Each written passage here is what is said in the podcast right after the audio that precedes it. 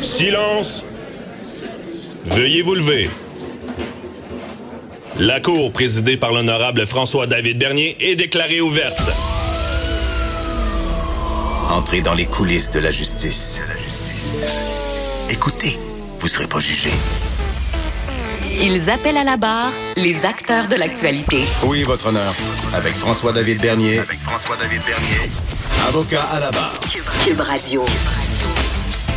Bonjour, bienvenue à l'émission. C'est vendredi, yeah! Le, week-end euh, qui approche bientôt. On a une belle émission. Justement, aujourd'hui, on a des sujets ben, sérieux et moins sérieux aussi. On reçoit quelqu'un, imaginez-vous donc, pour euh, dire c'est quoi les crimes du barbecue cet été. Euh, c'est très sérieux. On répond, j'ai déjà avec moi Maître Sharon Otis qui est arrivé tôt au studio. Bon, bonjour Maître Otis. Oui, bon matin à tous.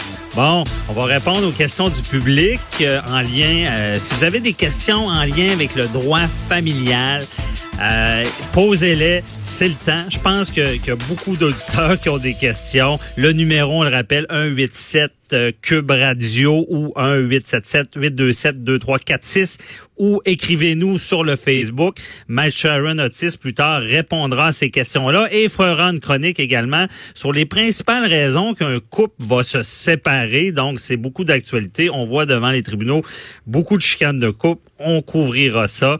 Et euh, on, revient, euh, je fais ma petite revue de l'actualité, mais il y a une nouvelle qui, qui frappe. Euh, c'est la possible expulsion d'une d'une euh, de migrants de Montréal et ils craignent la mort euh, suite à ce- cette expulsion-là. À chaque fois qu'on entend ça, on comprend mal parce que euh, ce qu'on sait, c'est que c'est des gens intégrés, ils sont ici. Euh, déjà, même la, la dame est préposée aux bénéficiaires. Bon, on en manque-tu de ce genre de, de, de personnes qui font ce travail-là très important? Donc, commençons, on les déracine et on veut les renvoyer dans leur pays. Comment ça, euh, en les renvoyant, on, on- on vraiment, on met en péril leur vie. Et c'est plus particulier dans ce dossier-là. Dans quelques instants, on va en parler avec euh, notre journaliste euh, du bureau euh, QMI, euh, du bureau d'enquête, euh, Pascal Dugas-Bourdon, qui sera avec moi pour expliquer c'est quoi le, ce dossier-là. Euh, parce que c'est assez marquant, puis c'est particulier parce qu'eux craignent leur oncle. Pas le système en place, mais vraiment leur oncle. Donc, on explique ça dans peu de temps. Sinon, une petite revue rapide, là, c'est aujourd'hui... Euh, nouvelle qui est quand même euh, intéressante, mais ju- judiciaire, c'est il y aura une suite aux honorables avec euh, Patrick Huard, Macha Grenon. Euh, pour ceux qui ont écouté la première série, c'était très intéressant. Et j'en avais parlé avec ma collègue Nicole Gibault, juge à la retraite, et c'était c'est une, une série qui est très crédible, donc c'est toujours intéressant pour nous de voir ça, comment il y a un travail de recherche et que les, les, les personnages sont crus. Euh, grosse nouvelle également, je- c'est vraiment imaginer que les données seraient des données qui ont été dérobées. On le sait, toute l'histoire des jardins, presque 3 millions de personnes dont l'identité a été volée. Je fais partie de cette gang-là. J'avais un compte chez Desjardins. Donc, on, est tous sénères. On se demande qu'est-ce qui va se passer. Euh, Est-ce que... Et, et là, on sait que déjà, le marché, le trafic serait fait, serait fait dans un autre pays euh, avec des gens, des fois, sans scrupules. Donc, qu'est-ce qui peut arriver à notre cote. Euh, la semaine prochaine, on essaiera d'approfondir ça, justement, avec euh, mon collègue euh, Jean-François Brochu, policier. Qu'est-ce qui se passe et jusqu'où ça peut aller? Est-ce que l'identité, c'est seulement le crédit ou j'ai déjà vu des cas où est-ce qu'il y avait un acte criminel qui était commis puis il se mélangeait de personnes? Ça peut-il arriver que quelqu'un se fait prendre à, commettre un acte criminel et donne une fausse identité et sur le plumitif qui est une trace Imaginez là, c'est plus le crédit, mais si on peut avoir un casier parce que l'identité est volée, ça peut être très grave. Et je reviens sur ce sujet-là, euh, une famille qui peut être déportée et leur vie est en danger. Euh, J'ai au bout du fil Pascal Dugas-Bourdon, euh, journaliste de l'agence QMI. Bonjour Pascal. Ah, il est peut-être pas Journal de Montréal, par contre. Oh, pardon. à Montréal, bonjour. Euh, merci Bonjour, ça va d'être bien? là. Ben oui, ça va très bien.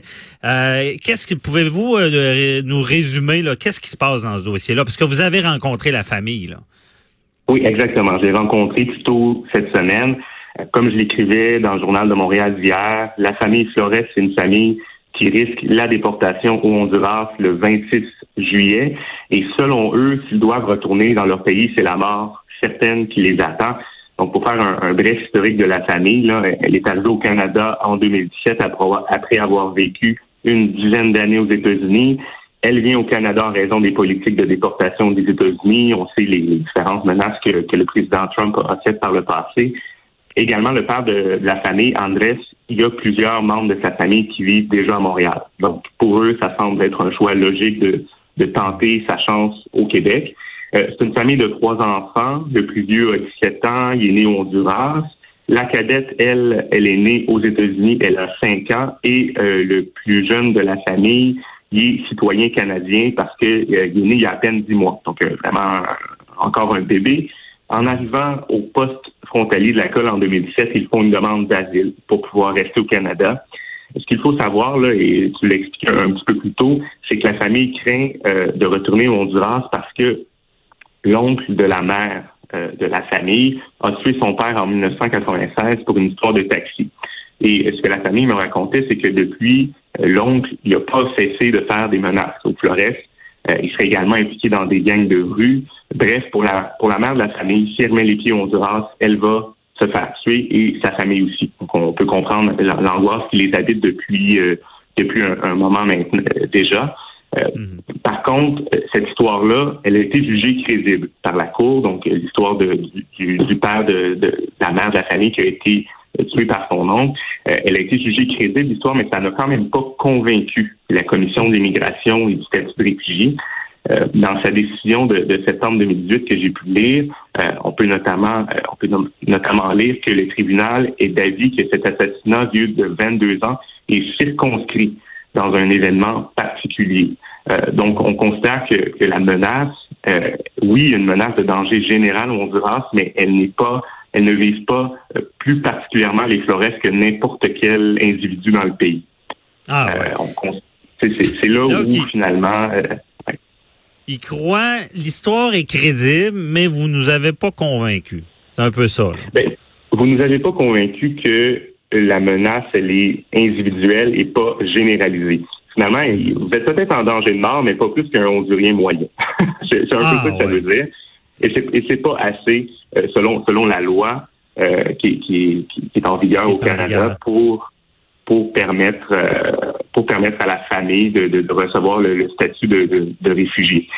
par contre, selon l'avocat de la famille, la commissaire qui a jugé leur cause a été sévère dans la décision. Il croit que le tribunal aurait pu pencher d'un côté comme de l'autre. Et ce qui, est, ce qui est particulier aussi qui aurait pu jouer en leur faveur, c'est que la famille Flores, c'est une famille qui, ça fait deux ans qu'elle est ici, mais elle est déjà bien, euh, bien adaptée. Euh, elle adore le Québec. Euh, je parlais à, la mère de, la famille, Karen, qui elle disait, je remercie tous les jours la vie d'être ici, d'être dans ce pays. J'ai parlé aussi au, fils, au fils aîné de la famille, 17 ans, qui parle un français presque impeccable.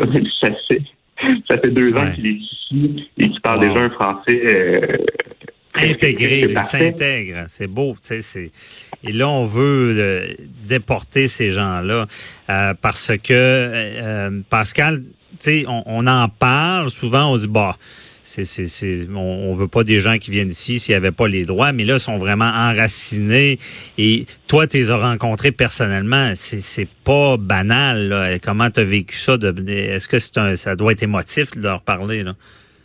Mais ben, c'était assez touchant, en effet. Euh, je veux dire, euh, la mère euh, peinait à retenir ses larmes. Elle ça fait deux ans qu'elle est dans l'incertitude, deux ans que je dors mal.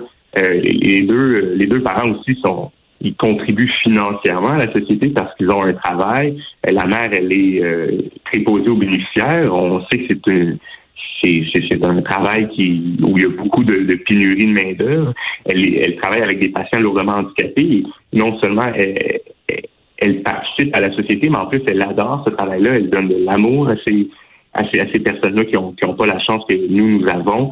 Et euh, j'ai parlé aussi, là, pour, avoir un peu l'écho de, de l'entourage de la famille, j'ai parlé à la, à, la, à la gestionnaire de la résidence où la, la dame travaille. Elle ne fait qu'encenser le travail qu'elle fait. Euh, bon, là, il reste un dernier recours à cette Ah, famille-là. Ouais. Exactement. C'est de faire une demande de résidence permanente pour motif humanitaire. Ça, selon ce que je comprends, euh, puis on fait ça quand il n'y a plus rien qui a marché avant et que c'est notre dernière chance de, de, de, ne pas retourner dans le pays où on considère que, que notre vie est en danger. Bon, le problème, c'est que la demande, elle a été faite que récemment et ça prend 18 mois avant d'avoir une réponse. Mais les Flores doivent être expulsés la, dans deux semaines. Donc, le, Alors, le, mal peut être fait avant même qu'il y ait une réponse parce que ils le répètent, leur vie est en danger. Euh, sûrement un bon exemple, encore une fois, qu'on a appliqué la lettre de la loi et non l'esprit de la loi, parce que ce qu'on veut, c'est des gens intégrés. On veut. Et euh, Pascal, merci beaucoup pour ce résumé-là. Félicitations pour ton bon travail, parce qu'il faut dénoncer ça. Et euh, justement, je vais par la suite, je vais continuer la conversation avec un, un avocat, maître Denis Langlais, qui est spécialiste en droit des migrants, pour mieux comprendre, parce que on comprend mal pourquoi ça s'applique d'une manière arbitraire, puis qu'il n'y a pas un peu de, de, de, logique en arrière de ça. Donc, euh, merci beaucoup, Pascal Dugas-Bourdon. Euh, on, on, se reparlera en, en espérant peut-être qu'on se reparle avec des bonnes nouvelles dans ce dossier-là et qu'il y a quelques politiciens qui sont à l'écoute. On, on leur souhaite. Merci, François-David. Merci, bye-bye. Restez là.